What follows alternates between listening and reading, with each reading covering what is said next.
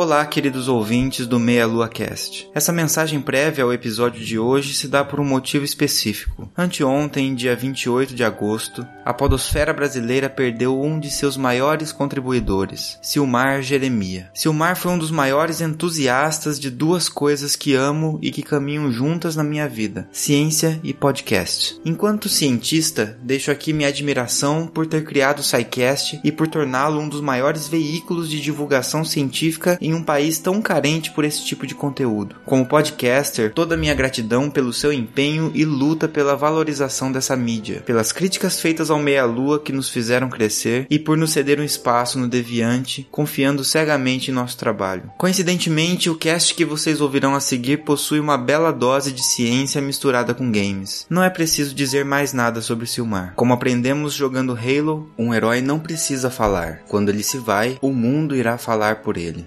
Impossível terminar essa fala sem parafrasear Carl Sagan. Silmar, diante da vastidão do tempo e da imensidão do universo, foi um imenso prazer para nós, seus amigos do Meia Lua, dividirmos um planeta e uma época com você. Descanse em paz, amigo.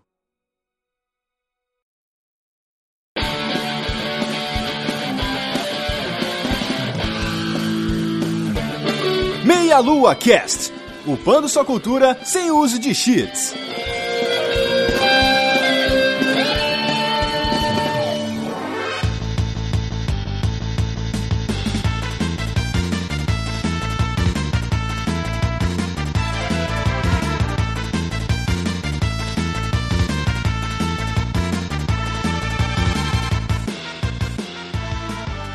Saudações, queridos ouvintes. Estamos começando mais um Meia Lua Cast. Eu sou o André Bach, estou aqui hoje com o Renato Seveniani. Eu gostaria que todos os meus problemas fossem cabíveis apenas na realidade virtual, cara.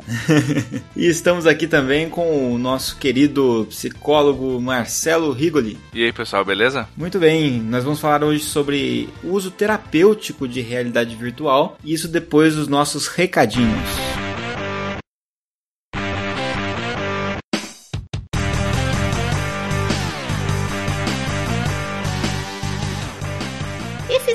Essa pequena pausa nossos estudos aqui científicos sobre o VR. Eu estou aqui com o querido amigo Rodolfo Cunha. E aí, galerinha? Viemos aqui para dar alguns recados para vocês. Primeiramente, está se aproximando o maior evento de games da América Latina, Brasil Game Show, de 11 a 15 de outubro. Estaremos lá e finalmente, Rodolfo, podemos falar que praticamente falta quase um mês para o evento, né, Rodolfo?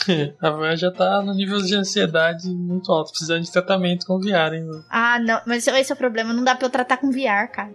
Tem que ser ao vivo, né? Tem que ser ao vivo mesmo, porque eu tenho motion sickness, não dá não, cara. Mas enfim, o evento está se aproximando para vocês com presenças ilustres. Teremos Hideo Kojima, teremos Ed Boon no evento também, então vocês não podem perder porque vai ser um evento sensacional. Comprem seus ingressos, ainda está disponível, estamos no sétimo lote, então é importante que você adquira seu ingresso o mais rápido possível, principalmente se você for no fim de semana, que são os ingressos que acabam mais rápido. Então, se você ainda não adquiriu o seu ingresso, você corra e compre antes que acabe. Depois não vai ficar chorando que vai ficar sem ingresso. Uhum. e também, gente, se você estiver saindo de qualquer lugar do Brasil e do mundo direto para o evento, você pode conseguir descontos nas passagens aéreas diretamente com a Latam, em parceria com a BGS, que está dando 25% de desconto nos preços das passagens. Então você também pode entrar no site da Brasil Game Show, entrar lá em transporte, clicar lá na Latam que ele vai te direcionar direto para o site já com o cupom de desconto. E também você não fique debaixo da ponte em São Paulo, entre também na relação de hotéis e hostels disponíveis em parceria com a Brasil Game Show. Quanto mais perto do evento tiver, mais longe você fica hospedado, porque os hotéis estarão todos lotados, já que teremos grandes presenças, né, Rodolfo? E o pessoal, é se não correr, vai ficar sem lugar. É dormir embaixo da ponte, hein? Então, gente, corram, adquiram seus ingressos, reservem seus locais em São Paulo e vamos curtir o evento. Venha dar um abraço delícia na gente. Estaremos te esperando lá de braços abertos. Ai, tá, vamos fagocitar todo mundo lá. Também, galera, está se aproximando um outro evento, também está um pouquinho mais longe, mas já podemos falar dele, que é a Comic Con Experience, que será em dezembro de 7 a 10 de dezembro. E teremos grandes presenças também lá, é um evento muito bom. E teremos também mais um ano o Encontro Nacional de Podcasts e o Meia Lua estará novamente presente lá esperando vocês. Então, além de aproveitar a feira, compre seus ingressos e vão lá ver a gente falando sobre podcast, que é a melhor mídia do mundo, né, Rodolfo? Mesmo. Ó, é menor que cinema, hein, gente, ó. Ouvir, tirar uma foto com a galera, conversar, trocar uma ideia com os podcasters, né? Que sempre Sim. tá trazendo conteúdo pra vocês aqui todos os dias. Você tem uma matéria pra acompanhar. Nós temos aqui o Meia Lua Cast toda quinta-feira, Costelas Hidromel de terça. Então, gente, vamos lá dar um abraço no pessoal e aproveitar esse evento também. E se você quiser nos apoiar mais proximamente, você pode nos ajudar através do Padrim. A partir de um real por mês no cartão de crédito nacional, internacional e no boleto bancário, você pode ajudar a sustentar a delícia podosférica brasileira chamada Meia Lua, né, Rodolfo? Muita delícia, gente. Nossa, é muita delícia. Eu tô arrumando uns termos agora pra falar nos spot que tá muito doido, cara. Delícia podosférica. Olha, esse é não. Mas, gente, vocês podem nos apoiar muito ajudando a partir de um realzinho por mês. Nos ajudem aqui na delícia para que a- o verde continue a se espalhar para todos os cantos desse Brasil aí. E por último, mas não menos importante, se você tem algum produto que queira divulgar aqui no maior podcast mais delícia da podosfera brasileira, seu shampoo, seu creme, seu carro, seu trator, sua vassoura, qualquer coisa, entre em contato diretamente com a Juliana no e-mail jujubavi@gmail.com. E vamos dar aquela pausa agora aqui nos nossos recadinhos. Nos vemos lá no final. Falou.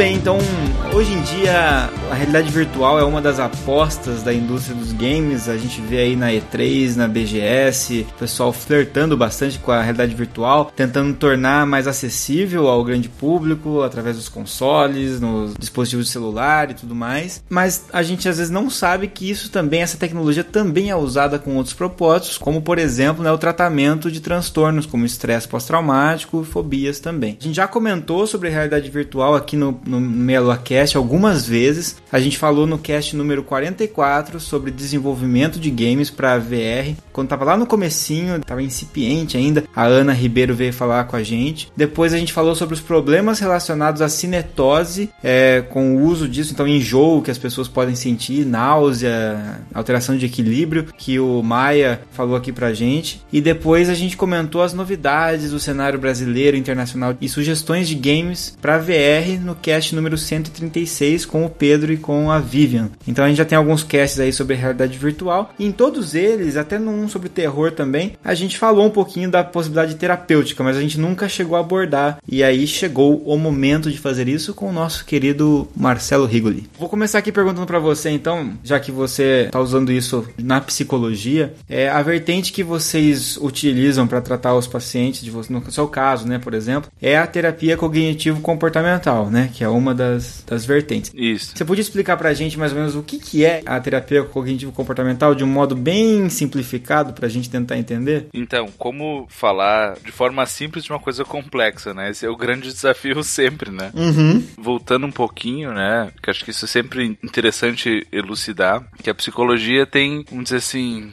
essa bizarrice, né? Acho que não tem outra palavra para isso. A gente tem vertentes, né, ou filosofias, ou formas de pensar, ou escolas, vamos dizer, dentro da psicologia que entendem o ser humano de formas diferentes e entendem que tem maneiras de tratar o ser humano de forma diferente. O mais famoso, talvez, né, tenha sido a psicanálise e o Freud, né? Acho que todo mundo já ouviu falar, Uhum. charuto, Freud explica aquela coisa toda. Sim. E realmente, o, o cara era gênio, foi pioneiro e tudo mais. Agora, hoje realmente esse não é o modelo mais vigente, assim, né? Não no meio científico, né? Não no meio acadêmico. Então, assim, quando a gente vai para os estudos, né? E a gente vai pensar assim, ah, putz, a pessoa tá com depressão, a pessoa tá com um transtorno do humor bipolar, a pessoa tá com uma fobia. O que, que tem de mais interessante para tratar essa pessoa? O que, que realmente vai fazer ela melhorar mais rápido e esse resultado vai durar mais tempo? A gente vai invariavelmente cair em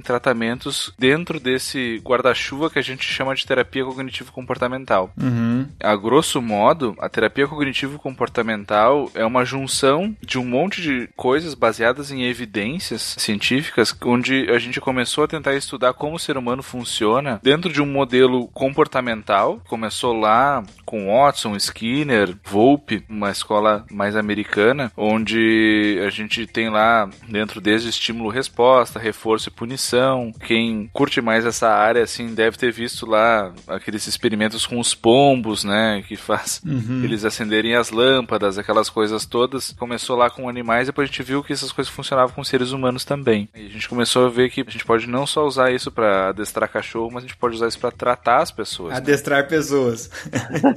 É, quem não curte a maneira que a gente trabalha chama assim, né?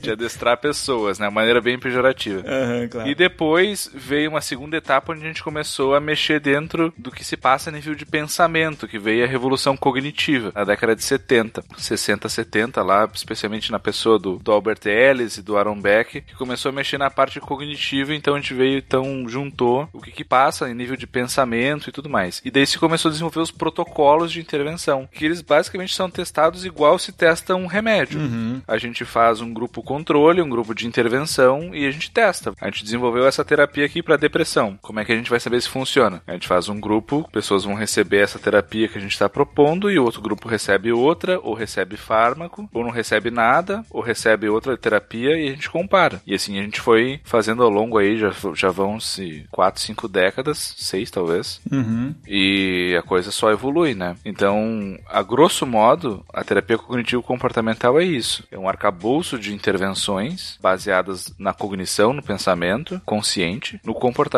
baseado em evidências que visa trazer a melhora na vida das pessoas, tanto na qualidade de vida quanto de sintomas, em diversos sentidos. E aí é que a gente é bem sacana, assim. Então, se o troço funciona, a gente vai usar. Aham. Dane-se se é da psicanálise, se é da terapia existencial, se é da Gestalt, não interessa. A ferramenta funcionou, vocês colocam na caixinha de ferramenta. É, porque o nosso objetivo é ajudar as pessoas, entendeu? Entendi. Então, assim, tanto faz. A gente não é muito, a gente não é muito orgulhoso, assim. Talvez seja menos filosófico, talvez, né? E, e no sentido de você seguir uma linha e tal. E, e a filosofia é uma metodologia científica, né? Clássica, assim. Exatamente. O nosso norte é a ciência. Uhum. Então, assim, se a gente consegue provar, beleza. É o que eu digo pro, pros meus alunos. Se sair algumas revisões sistemáticas, uma meta-análise, que diz assim: se o terapeuta plantar bananeira uma vez por semana na frente de um paciente deprimido por 30 minutos, ele vai melhorar, tu vai me ver plantando bananeira na frente dos meus pacientes. Entendi. Porque contra evidências, não há argumentos, né? Exato, exato.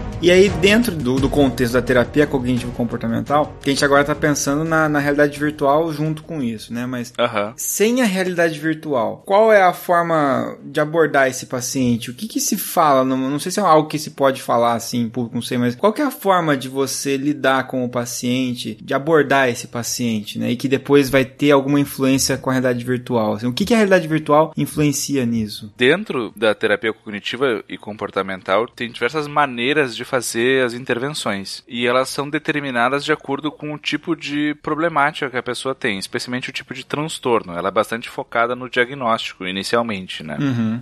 E uma das intervenções que a gente chama de intervenção mais eficaz, padrão ouro que a gente tem, é a intervenção baseada em exposição. Uhum. Exposição prolongada ou exposição gradual. E essa exposição, ela consiste em a gente gerar uma habituação no paciente a alguma situação, objeto, uma série de coisas ao qual ele tinha uma reação exagerada, vamos chamar assim, que ele não gostaria de ter. Né? Então, por exemplo, pegar o exemplo de uma fobia, né, que é o mais clássico. Sim.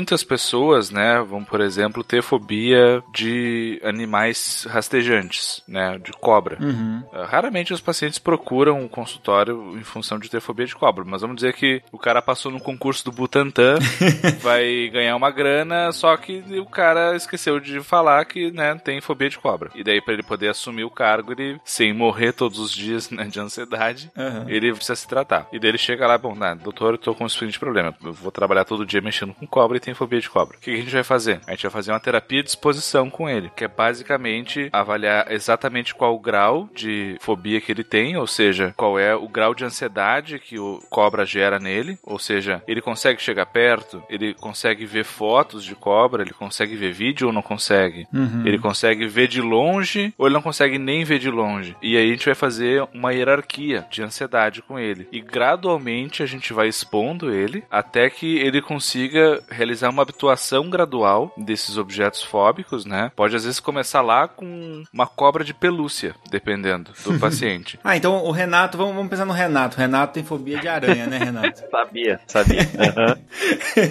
Então, Renato, Diga aí. se eu te apresentasse uma foto de aranha bem realística, assim, quanto de ansiedade isso te geraria? Eu só não vou gostar, a princípio. Não, não tenho. Tá, de 0 a 10, sendo 0 de ansiedade que tu já sentiu e 10 o máximo de ansiedade tu já sentiu na vida. Um, dois. 2, tá, já daria pra começar por aí, entendeu? Uhum. E uma aranha de pelúcia, assim, bem irrealística, bem cartoonizada, assim. Não tenho problema. Não tem problema. Tá, então, ó, já não precisaria nem fazer. Não precisaria fazer tratamento.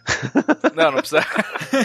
Só precisa ficar longe das reais porque elas te matam, só por isso. Tá. E, por exemplo, uma aranha de brinquedo, assim, já um pouquinho mais realística, assim. Se eu não ver que ela é de brinquedo antes, eu me ferro. Eu saio correndo. Tu, tu sabendo que ela é de brinquedo, assim, tu sabe que ela é de brinquedo, tu sabe que ela não é de verdade, mas ela já aparenta ser uma aranha, assim. É, subiria pra uns três aí, fácil. Quatro, talvez. Tá. Agora uma aranha de brinquedo bem realística, assim, ela parece uma aranha mesmo. Não, aí é uma aranha mesmo. Já era. Vai pra uns oito. aí. Já era, tanto faz. Tá- Tá. É, então, e aí a gente vai fazendo essas, essas graduações. Só que qual que é a mágica do negócio? Que a gente. A gente não, né? Os psicólogos lá que no início que descobriram isso. Conforme a gente vai fazendo as exposições dos itens mais abaixo da hierarquia, os itens acima vão decaindo. Hum, Se eu expor o Renato a aranha de nível 2, até ela chegar a zero, a aranha que era nível 3 passa a ser nível 2. rola uma subtração aí.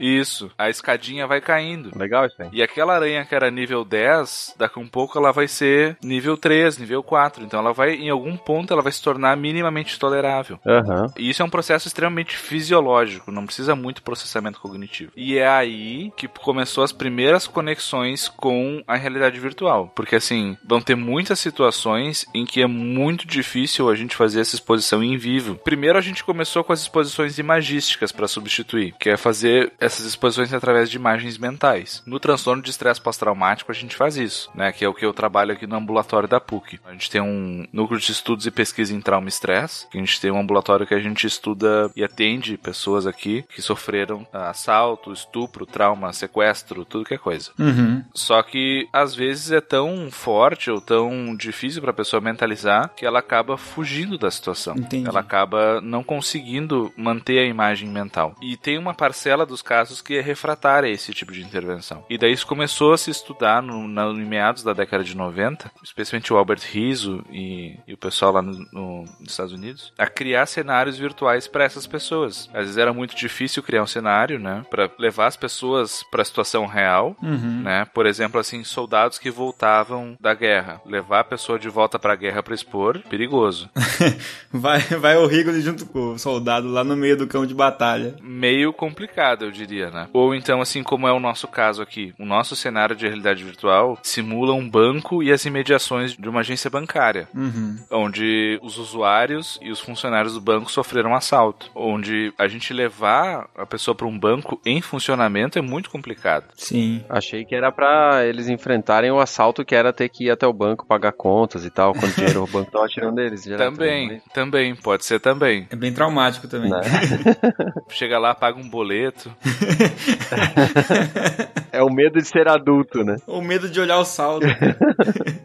Porque é muito complicado fazer isso na vida real, né? E outra, ali a gente começa a ganhar uma liberdade completamente diferente. Por exemplo, na nossa agência bancária, a gente pode expor ele com o clima que ele tava no dia que ele foi assaltado, né? Então se tava chovendo, se não tava, se era de dia, se não era de dia, se era de manhã. A gente controla a cor da agência, né? Se era. A gente não pode pôr a logomarca dos bancos, né? Porque é ambiente de pesquisa, enfim, Sim. certas restrições, mas ela pode ser amarela, ela pode ser vermelha, né? Ela pode ser laranja. Vocês estão entendendo o que eu tô falando? Sim, sim. E a gente pode pôr os assaltantes dentro da agência. Eles podem ter certos conjuntos de ações. Eles podem matar as pessoas dentro da agência. É ou- tipo um RPG e você é o mestre, entendi. Exatamente, né? Então, assim, eu tô realizando meu sonho de infância de virar Deus e torturar as pessoas. Só que com um, Um um propósito. bom propósito que é de curar uma doença mental que tá incapacitando elas de voltar a trabalhar, de ter uma vida. Uhum. Então, assim, é muito bacana porque tu consegue ter uma liberdade de tratamento ali que é muito interessante. E tu consegue acompanhar a pessoa, porque tu vê através de um monitor o que o paciente está vendo, e eles estão com head mount display, né? Eles, a realidade virtual que a gente usa, que é a que se popularizou agora, né? Que é com, com óculos de realidade virtual, que a gente. Essa foi a tradução, né? Uhum. Na época que a gente começou a estudar isso, tinham outras opções com projeção, com outras alternativas mais complexas, às vezes meio esdrúxulas até. Uhum. Mas tem várias opções com paleta de cheiro, com outras intervenções bem interessantes. Por exemplo, tem projetos com o pessoal que voltou do Iraque, que na frente deles tem paletas de cheiro, né? Porque a memória olfativa é muito forte, né? Uhum. Porque o bulbo olfativo passa bem por baixo do sistema límbico. Então o processamento emocional do cheiro é muito forte, né? Uhum. E as memórias intrusivas, que é uma característica do transtorno de estresse pós-traumático, ele é muito forte, vem muito cheiro, assim, quando a pessoa tá tendo aquelas memórias, assim, de, ah, meu Deus, tô, tô lá de novo e tal, né? Flashback, assim. Flashback, assim, vem muito cheiro. Então, assim, o cara tá lá no Iraque, né, na realidade virtual, explode uma bomba e a paleta de cheiro solta cheiro de pólvora, por exemplo.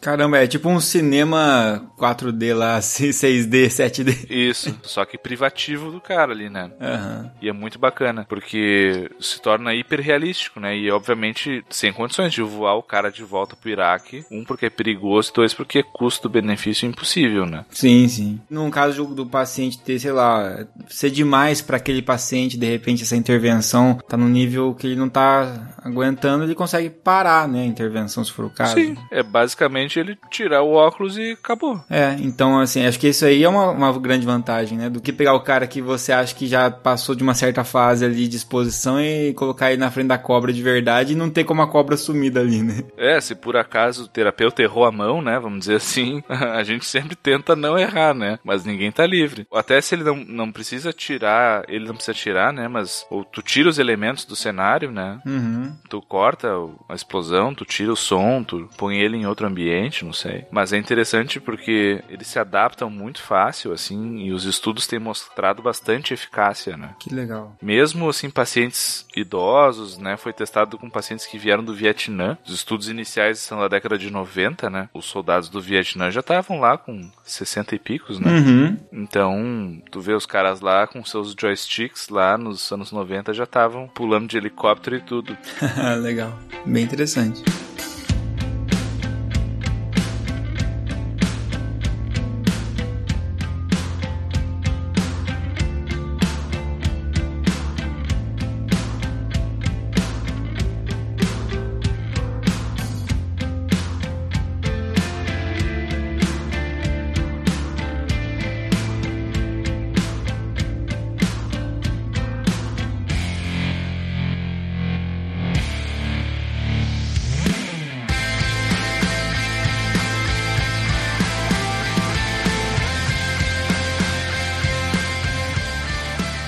Está falando aí desde a década de 90 que estava tendo essa inserção né, da terapia com realidade virtual. Esses estudos começaram lá nos anos 1992, mais ou menos, é isso? Como que, que foi esse início de, de tratamento, já que você já começou a citar esse assunto? Foi lá no início dos anos 90, até tinha comentado num momento lá no SciCast, quem mais bota grana no estudo de transtorno de estresse pós-traumático no mundo, não por acaso, é o exército dos Estados Unidos. Uhum. Então, assim, os caras voltam tudo ferrado e eles têm que consertar os caras, né? Não por acaso foram eles que começaram a investir nesse tipo de tecnologia. Então, eles começaram a ver que eles poderiam usar essa tecnologia que tava lá, às vezes bombava, às vezes não, não dava em nada, né? Porque vocês já comentaram na, até no próprio cast aí, né? Que ela vem e vai, e às vezes vinga, às vezes não dá em nada. E Uhum. é o grande, a grande promessa que não dá em nada, né? Agora tá aí de novo, meio flopando de novo, assim. E daí naquela época começou-se de novo criar esses cenários para esses soldados que ainda desde a época do Vietnã estavam com esses resquícios de, de sintomas, porque o transtorno de estresse pós-traumático é um transtorno que ele tem baixo índice de remissão espontânea. Uhum. Ao contrário da depressão, por exemplo, que a pessoa pode estar muito mal, mas muitas das pessoas acabam até melhorando. Mas o TEPT não, as pessoas ficam, né? Teve gente aí da Segunda Guerra que morreu com TEPT com 90 e tantos, né? E também o pessoal que tava voltando da Guerra do Golfo.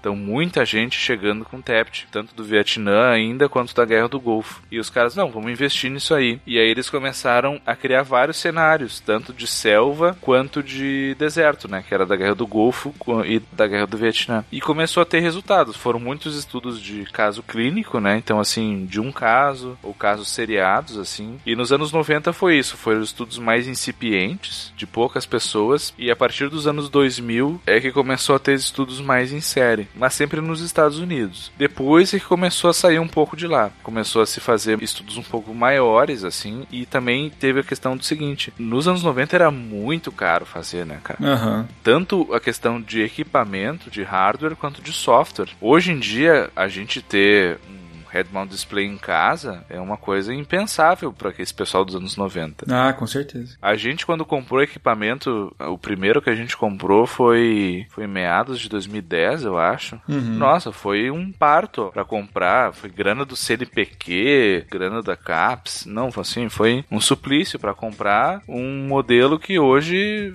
é uma porcaria, sabe?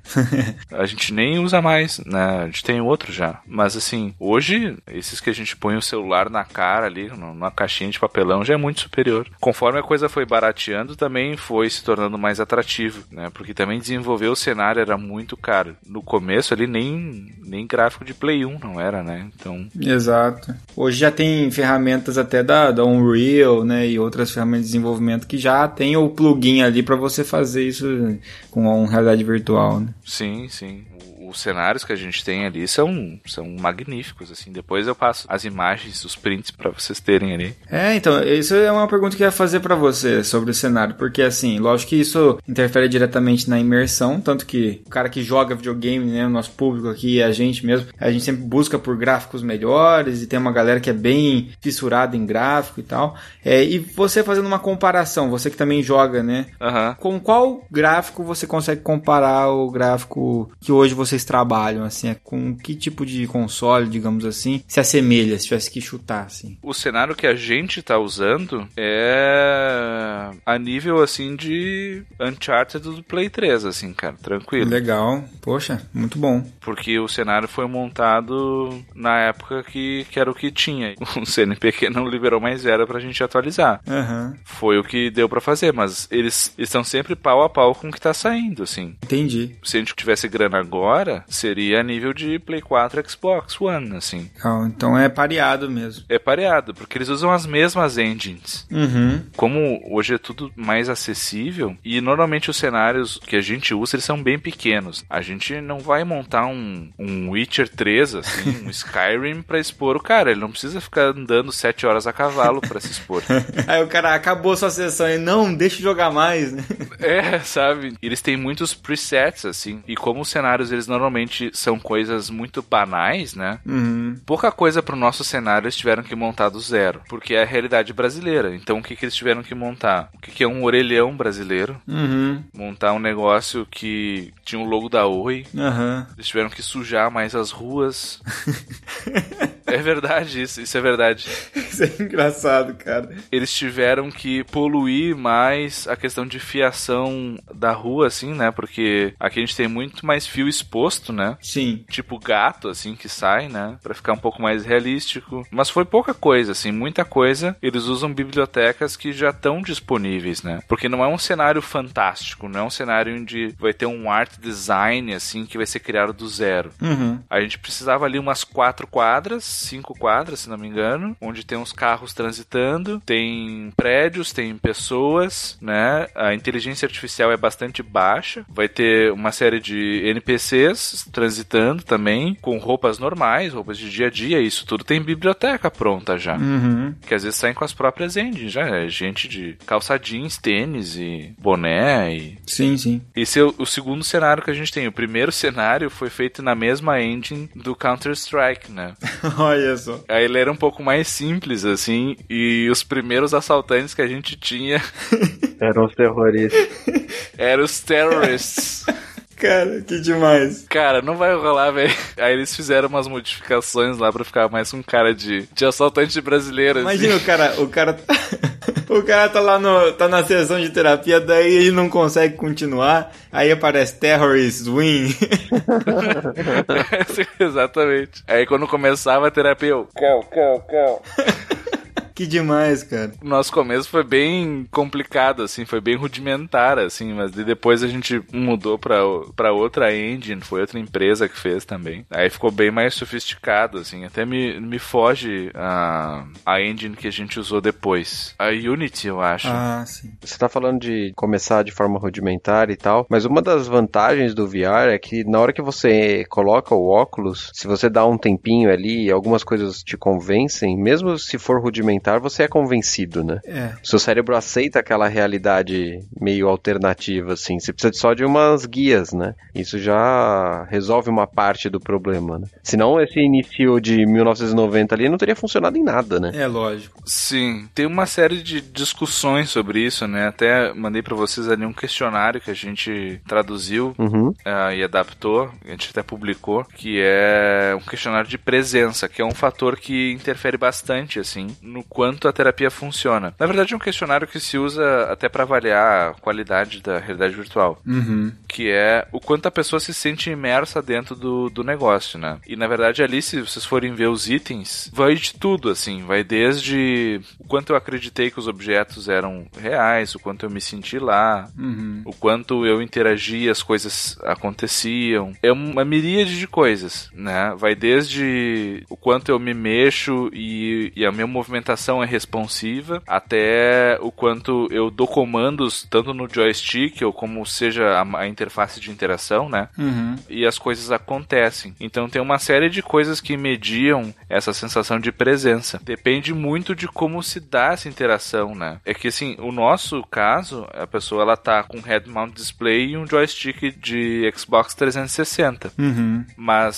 se vocês forem ver, tem gente que fica muito imersa só com o head mount display sentada num carrinho fake de montanha-russa no shopping. Exato, é o que eu ia falar. Justamente essa é a minha dúvida, porque é o seguinte, eu tenho aqui o Gear VR, né, que até comentei nos outros caches. E aqui tem vários aplicativos que você baixa em que não é necessário nem você mesmo executar alguma ação, é só observar, né? Então você pode olhar para os lados e tal. Até tem um que chama Face Your Fears, que tem um é de aranha, o Renato ia adorar, esse aí eu vou levar na BGS, ele vai jogar, vai ser legal pra caramba. Vou jogar, vou jogar. Tem um de cobra, tem de, de, de boneco assassino, palhaço, maldito lá, que eu vou dar pro Caio também. e pro Berta.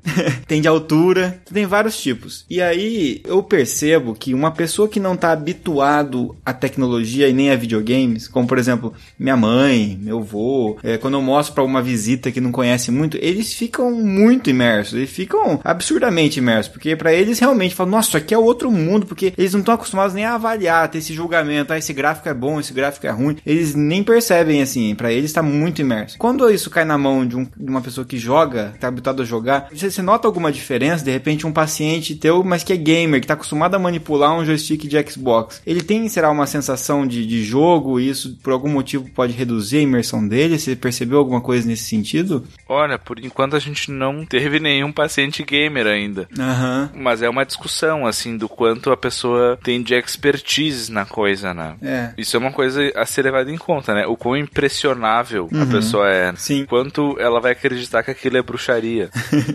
Entendi. Também tem a questão, assim, do quanto tempo isso dura. Uhum. Porque a sessão que a gente faz, ela tem que durar no mínimo meia hora. Então ela tem que se sentir imersa por meia hora. E às vezes essa- essas experiências que a gente tá falando, elas duram alguns minutos, né? Tem razão. Então, de repente, se essa pessoa ficasse ali no- na montanha russa por meia hora, daqui a um pouco ela ia encher o saco. provavelmente. Ou morrer do coração, né? É, ou vomitar o chão inteiro, né?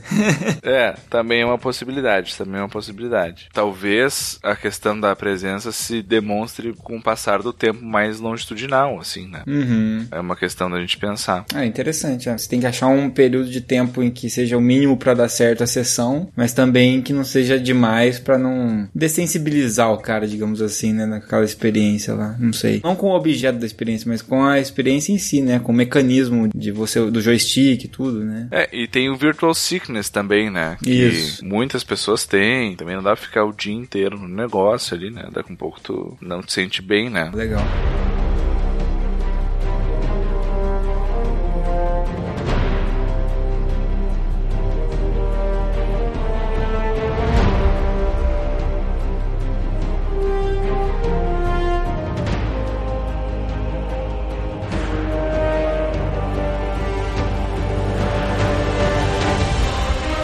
Tipo assim, tem as sessões que duram meia hora. Então, essas sessões, obviamente, são guiadas, assim, na presença do profissional ali, mas ela não substitui a tua sessão convencional com o paciente. Ela é um acréscimo, é uma outra sessão, digamos assim, dentro da terapia cognitivo-comportamental lá. Ela, na verdade, ela tá dentro da sessão, né? Uhum. Vamos dizer assim, ela substitui uma coisa que a gente faria com o paciente dentro da sessão. Entendi. No momento em que você faria essa recuperação das memórias, essa vivência na Isso. cabeça dele, ele faz a vivência no aparelho, mas o resto é a sessão normal. Isso, exatamente. né? Então, ao invés de ele ficar mentalizando lá e fazer o que a gente chamaria então de exposição imagística, ele vai estar dentro da realidade virtual. Porque a sessão normal de terapia, isso basicamente qualquer terapia, não é só a TCC. Uhum. TCC é pros íntimos, né? Não é trabalho de conclusão Sim, de curso. Às vezes também é trabalho de conclusão de curso se o seu TCC Às é sobre também é. TCC também. né? Às vezes é um meta TCC, né? TCC sobre TCC.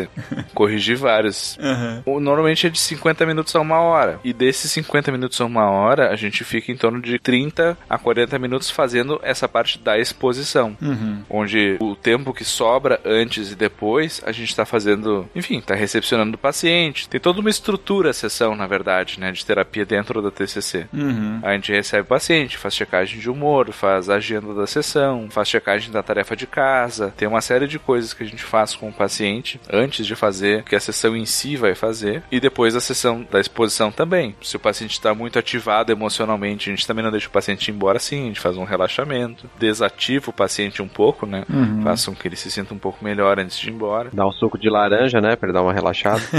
Que Isso, delícia de sessão. Pra ele ir embora na delícia.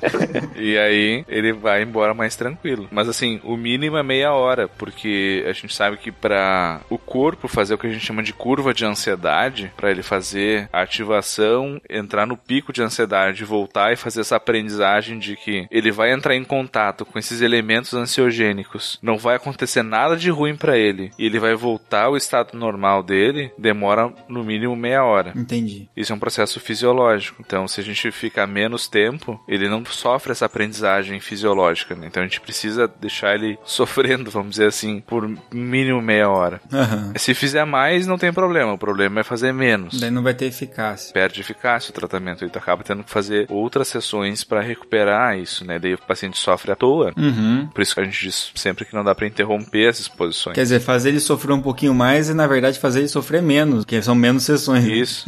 o que, que é o curso normal? Pegar o exemplo do Renato, coitado, né? Tô aqui pra isso. Quando tu vê que tu tá prestes a se dar de cara com uma aranha, Certo. o que que tu faz? Vou pro outro lado. Exatamente. Faz uma evitação. Aham. Sim, com certeza. Eu evito dormir, inclusive. Exato. Então, quando a tua curva de ansiedade ela começa a subir, tu faz uma evitação. Ela a curva de ansiedade desce. Uhum. Tu não faz a aprendizagem fisiológica de que se tu ficar perto da aranha nada vai acontecer. Não, porque isso é mentira até.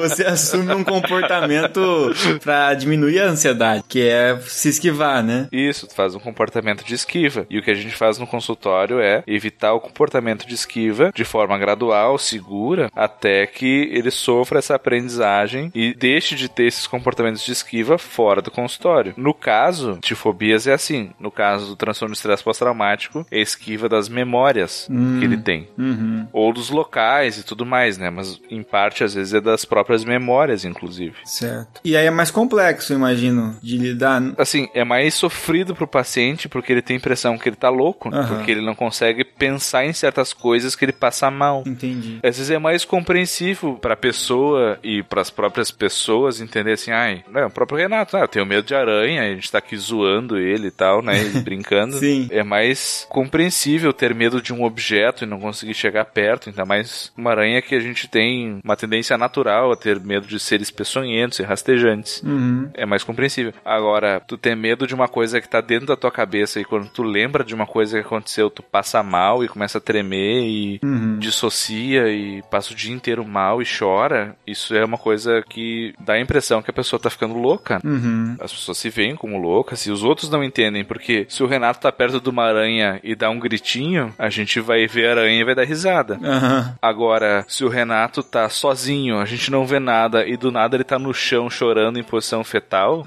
a gente vai ficar sem entender nada. Porque o objeto ansiogênico tá dentro da cabeça dele. Sim. Ninguém tá vendo o que tá acontecendo. Uhum. Ninguém tem acesso ao que tá acontecendo. Que nem quem tem transtorno do pânico. A pessoa tem medo dos processos fisiológicos internos Uhum. e não de um objeto externo. Isso deixa a pessoa muito com medo das coisas, porque é de dentro, não é de fora, né? É, pode gerar até fobias, assim, de a pessoa não querer sair de casa e tudo mais, né? É, hoje é um transtorno separado, né? Uhum. Segundo o manual diagnóstico, que é a agorafobia. né? Uhum. A pessoa não consegue ficar em lugares muito abertos ou muito fechados tudo mais. Que é bem complicado da pessoa lidar. Uhum. Mas da realidade virtual, a gente acabou falando mais das exposições. Sim. E tem alguns usos bem interessantes que tem alguns estudos legais que é para transtornos dismórficos corporais também, que não tem a ver com exposição. Caramba, que legal. Eu ia até perguntar pra você mesmo outras aplicações. Que são para pessoas que têm, por exemplo, anorexia, Uhum. mas daí também eles usam, por exemplo, realidade aumentada, por exemplo, não só a simulação do cenário como um todo. né? A pessoa tá ali com head mount display e tudo, mas daí tem a câmerazinha na frente, daí ela se vê no espelho, daí eles se veem mais magras, mais gordas, e é uma versão dela projetada, né? E ela se mexe e tudo mais, é bem interessante, assim. E tem mostrado eficácia, assim. Tem um outro uso bacana também que eles estão usando para compulsão alimentar, que é com realidade aumentada, mas esse é um estudo bem experimental, assim Uhum. onde eles botaram dois grupos de pessoas para comer biscoitos. Ah. Num grupo, eles viam os biscoitos de tamanho menor, Ah. na realidade aumentada, Entendi. e no outro eles viam os biscoitos maiores. O biscoito parece maior. Parece maior, mas não é, né? e no outro parecia menor, mas não era. E as pessoas comiam mais ou menos, de acordo com o que eles viam. Cara, que demais É. isso, cara. Só que todo mundo tava comendo os tamanhos iguais, né? Aham. A quantidade de comida é a mesma. né? É, eu ia usar o literalmente, mas eu ia usar de forma errada, né? Aham. Mas eles estavam comendo com os olhos. Aham. Não literalmente, É. mas Conotativamente. conotativamente com os olhos. Então, assim, tá tendo vários usos para esse tipo de intervenção, que não é necessariamente expor as pessoas e fazê-las sofrerem, como a Aham. gente poderia fazer com o Renato. Faremos com o Renato. Mas aí é sadismo, né? É, como não sou psicólogo, eu não tenho obrigação de fazer ele ficar bem. Eu só quero ver ele sofrer só. É igual o Big Brother, Rigoli. Você não tem obrigação É. nenhuma em fazer as coisas do jeito certo ali. exatamente, exatamente. É só pra ver pessoas sofrerem, né? Ah, mas na exposição, agora falando no Renato, também tem com realidade aumentada, especialmente exposição a insetos. Normalmente as pessoas sentam assim numa mesa de escritório ou algo assim, põem o óculos com a câmera, né? E normalmente põem as mãos em cima e as baratas começam a correr por cima das mãos. ou as aranhas, ou as cobras, é bem interessante. Bem desagradável isso sim. Já tá ficando desconfortável, ô Rigo. O nível de ansiedade tá Já. aumentando aqui. já, já tô gravando de pé agora. Tá passando SBP já em volta, assim, já tá. Já Comprei uma assim, roupa já pra mexer em apiário, manja? já tô com ela já. Camiseta encosta, a manga já acha que é um bicho andando, né? A cabeça já tá coçando no cabelo. Isso.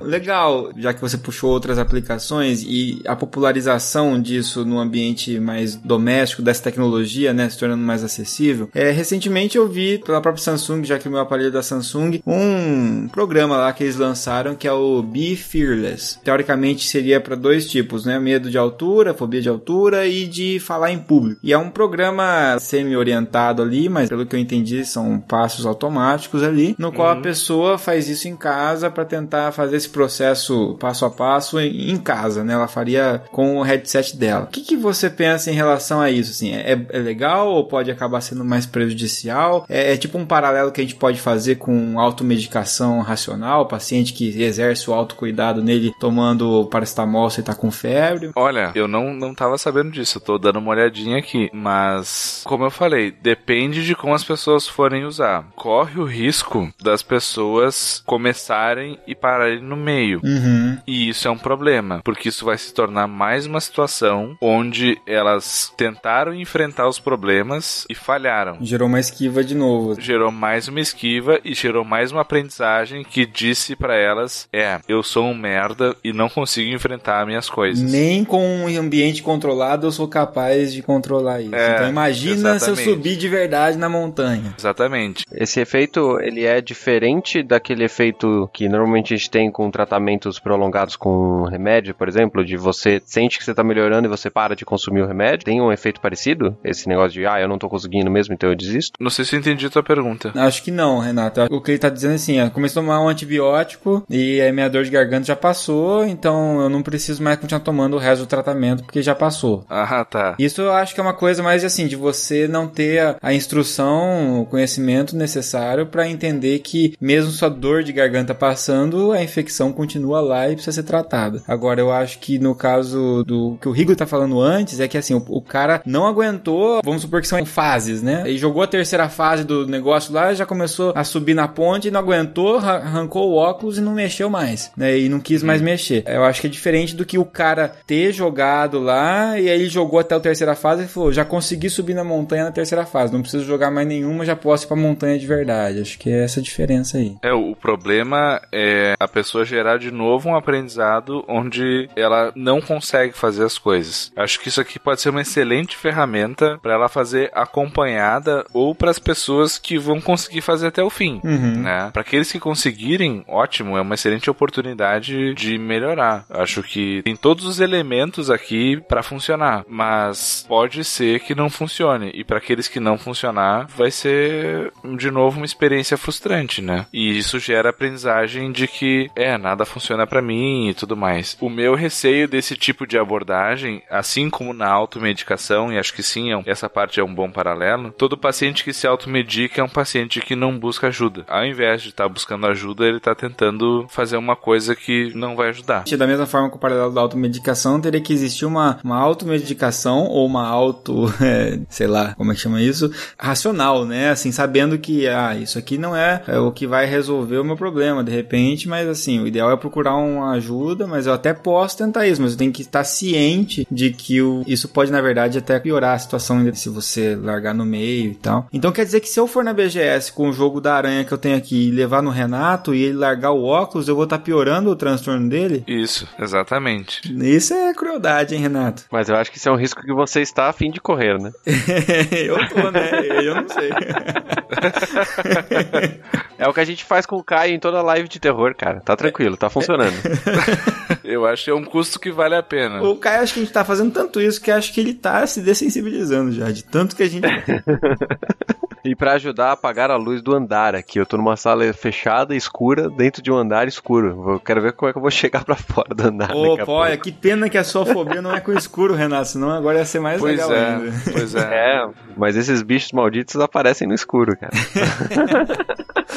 Não, então acho que pra fechar eu ia pedir pra você, Rigoli, é dizer assim, você então fez, tá fazendo esses atendimentos num ambiente acadêmico também, né? É um ambiente clínico, Aham. mas também é um projeto acadêmico. Isso. Então isso gera, obviamente, dados pra você publicar e tudo mais, e algumas coisas vocês já devem ter, inclusive, publicados. O que, que você pode dizer, então, do ponto de vista científico, acadêmico, que, que você notou realmente, assim, teve uma, uma melhora significativa dos seus pacientes, é, realmente essa metodologia, ela, ela funciona legal, ela é bem interessante de ser utilizada aqui no Brasil, ela é viável de ser implementada. O que, que você acha? Os pacientes que a gente já conseguiu aplicar, eles realmente apresentaram melhora. Uhum. E isso foi bem bacana, assim, porque a gente sempre tem esse receio, né? Muitas das coisas que a gente implementa aqui, ou elas nunca foram testadas, a gente realmente está inovando, ou a gente está adaptando uma coisa que foi usada lá fora. Quando a gente trabalha com fármaco, isso às vezes não é tanto problema. Agora, quando a gente trabalha com intervenção em psicoterapia, o paciente brasileiro não é a mesma coisa que o paciente europeu ou o paciente americano, é Uhum. onde normalmente surgem as intervenções, né? A gente pouca coisa traz da Ásia normalmente. Tipo, você fazer uma intervenção do, do cara da guerra, não adianta ter um ambiente da guerra aqui, porque o- a maioria não foi pra guerra, né? Exatamente, né? A gente teve dois pacientes com situações de guerra aqui até agora. Uhum. Né? Isso que a gente já tá com quase mil pacientes no ambulatório. É raridade aqui, né? Uhum. Agora, paciente com vítima de violência urbana múltipla é 90 e tantos por cento dos casos, enquanto lá é o oposto, né? Agora, os pacientes realmente melhoraram, isso foi bem bacana, assim, de ver. Conseguiram se adaptar, né? Que isso era outro receio, assim, porque o- a nossa população aqui, ela é bem menos inserida à tecnologia que a população de lá Uhum. tem bem menos acesso. Até porque o nosso ambulatório ele é gratuito, né? Então, assim, normalmente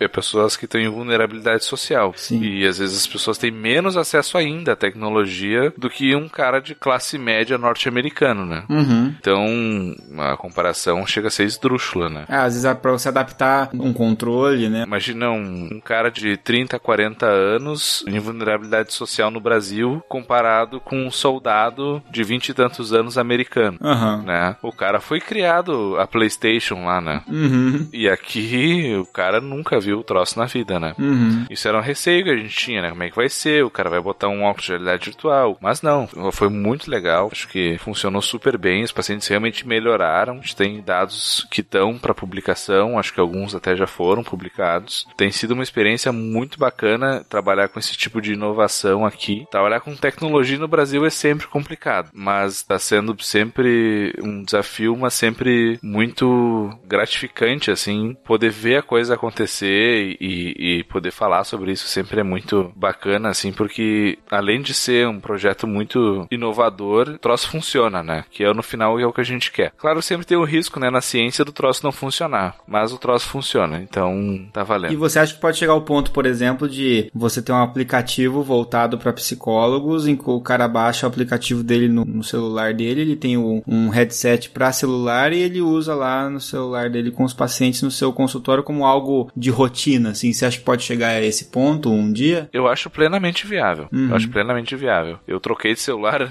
semana passada. Aham. Vai vir de brinde aí um headset, tá pra chegar. E tô louco pra testar ele, já não chegou ainda. Mas pelos gráficos que o meu celular tá rodando aqui, não vejo muita diferença do cenário que a gente roda lá. Uhum. Então, assim, é uma questão de tempo. É uma questão de tempo ter aplicações que a gente consiga gerar de forma mais barata e disponibilizar para as pessoas. Os próximos projetos aí que a gente possa desenvolver, seja já para as plataformas móveis mesmo, e disponibilizar para os terapeutas aí poderem usar os diversos cenários aí para implementar no consultório mesmo e mandar bala, não literalmente, mas. Ou literalmente, né? Se for um ambiente de guerra. É, é se for, se for o cenário de assalto aí, né, mandar bala não. que piada de merda, né? Tem que ser eu pra fazer essa merda. Que horror.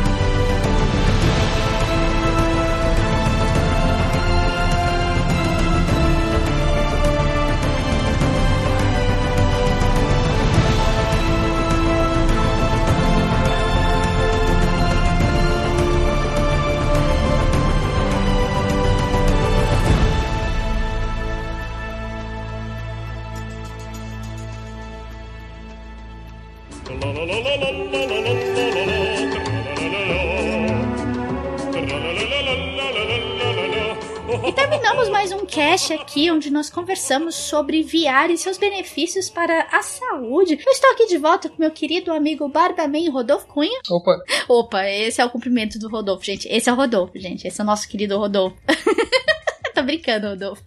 Antes da gente continuar, a gente queria prestar as nossas homenagens ao Silmar, que nós tivemos uma perda. Ele faleceu nessa semana e ele era o criador dessa maravilhosa chamada SciCast Deviante e a gente quer deixar os nossos pêsames, nossas condolências para toda a família aí, que ele foi uma pessoa extraordinária, uma pessoa maravilhosa e que contribuiu assim de forma impecável para que a gente estivesse aqui. Agradecemos de coração a tudo que ele fez pela gente, por ter dado essa chance de estarmos aqui fazendo esse trabalho e ter acreditado na gente, né, Rodolfo? é, isso mesmo. Ele acreditou no nosso trabalho e fica aqui no registro do nosso carinho, nossa amizade, pelo profissionalismo, pela competência que o Silmar demonstrou nesses, nesses todos esses anos de trabalho com o Deviante SciCast e nosso abraço à família e que Deus tenha essas pessoas com muito carinho. Vamos continuar aqui a leitura de comentários do cast passado, que foi sobre Outlast, o hospício de Outlast, foi incrível. É, onde nós falamos sobre vários assuntos, viu, Rodolfo? Foi uma delícia, cara. Olha, a gente falou de vários pontos do enredo, do plot twist, e o, inclusive o Renato ficou muito puto. Ficaram puto porque, pelo fato de terem usado a nanotecnologia, né, pra explicar a existência de Wall Rider, mas foi um cast incrível. Apesar de tudo isso, não sei se a galera preferia que fosse fantasma ou que o Sr. Wall Rider não existisse, né? E estamos aqui para ler os comentários desse cast passado que foi bem legal. Se você tá escutando esse cast de inverno, escutou de Outlast ou, ou escute, volte na semana passada, deixe seus comentários também. Eu vou começar aqui a leitura, Rodolfo. Vou começar com o Marcelo Neve. Ele diz o seguinte: E aí, galera, mais delícia da Podosfera. E aí, cara, beleza? Outlast, sem dúvida, chegou para mostrar o que um Survivor Horror tem que ser: te deixar no cagaço, do início ao fim. Não há nada em que eu discorde, sem dúvida. O Whistleblower foi o complemento perfeito da história, verdade. O Outlast Whistleblower ele foi muito bem trabalhado e complementou a história do primeiro jogo. Foi um jogo, foi uma DLC incrível. Foi uma DLC assim que praticamente era um outro jogo, mas ela trouxe muita coisa legal. E assim, na minha opinião, o Whistleblower foi até melhor que o primeiro jogo. Olha só. Pra mim, hoje o Whistleblower foi melhor que o primeiro jogo de Outlast. E ele continua o seguinte: mas uma lembrança engraçada do jogo. Joguei em 2015 no PS4, na época em que minha irmã estava grávida de 8 meses. Ele colocou, quer ver que ele colocou a irmã pra poder Hum. ver sangue jorrando na tela? Apesar de não morarmos mais na mesma cidade, ela voltou na reta final da gravidez para ter suporte. Sempre jogamos videogame juntos e nos jogos que ela não gostava muito, sempre ficou do meu lado conversando e assistindo. Bem, ela ficou ao meu lado um bom tempo em Whistleblower e a parte do Ed Gluskin foi o seu limite. É, aqui, é- essa parte é muito tensa porque é uma parte do jogo que é o, o tal do arranca-bolas que o Caio chama. Você passa nessa parte e ele tem um desejo enorme de ter uma esposa, uma mulher, só que ele quer tornar os homens mulheres, tipo, ele quer fazer isso fazendo uma cirurgia da pior forma possível. Tipo, ele arranca literalmente as partes baixas dos colegas. Isso é muito tenso. E tem uma cena muito chocante nessa parte que é tipo um cara com, com as pernas abertas, assim, tem uma cabeça na ali, assim, embaixo, saca? Tipo, como se estivesse nascendo um filho. Nossa. A cena é horrível. Enfim, imaginem aí, gente. A cena é mais ou menos essa. Eu vou é sair daqui, senão a Rafaela vai nascer ainda hoje. E não parou por aí. No meio da noite ela veio bater na porta do meu quarto perguntando se podia dormir comigo, porque estava tendo pesadelos com o jogo. É, esse jogo tem que ser forte. Ah, vocês já foram apresentados pra minha sobrinha no vídeo que postei no grupo do Facebook. Dela dizendo delícia, cara. É verdade, eu vi esse vídeo. Você viu esse vídeo, né, Rodolfo? Eu vi também. Esperando ela crescer pra poder contar a história do cagaço da mãe dela. Obrigado pelo excelente cast, abração. Muito obrigada, Marcelo. Outlast tem excelentes histórias, porque ele foi um jogo que realmente trouxe o Survivor Horror de volta. Teve coragem de fazer muitas coisas que muitos jogos de terror não tiveram coragem. Entendeu? Ele trouxe o gore e o terror explícito, bem pesado. E eu gostei muito do que eles fizeram com Outlast, né? E obrigada, Marcelo, pelo seu comentário. Um grande abraço para você. Valeu, Marcelo. Vamos então para o próximo comentário, curtinho aqui, do Bruno Alves. Outlast é mais um ótimo jogo que comprei e não joguei. Mesmo recebendo essa metralhadora de spoilers, não me desanimei e assim que deve, estarei jogando essa delícia. Beijos, meus amores. Olha aí, tem que jogar, cara. Tem que jogar, criar coragem e jogar Outlast. Outlast é delícia, pode jogar. a Van incentiva todo mundo a jogar Outlast. Eu incentivo, cara. Minha função é essa. O meu contrato com Meia Lua é incentivar pessoas a jogar jogos de terror e atualizar o Caio.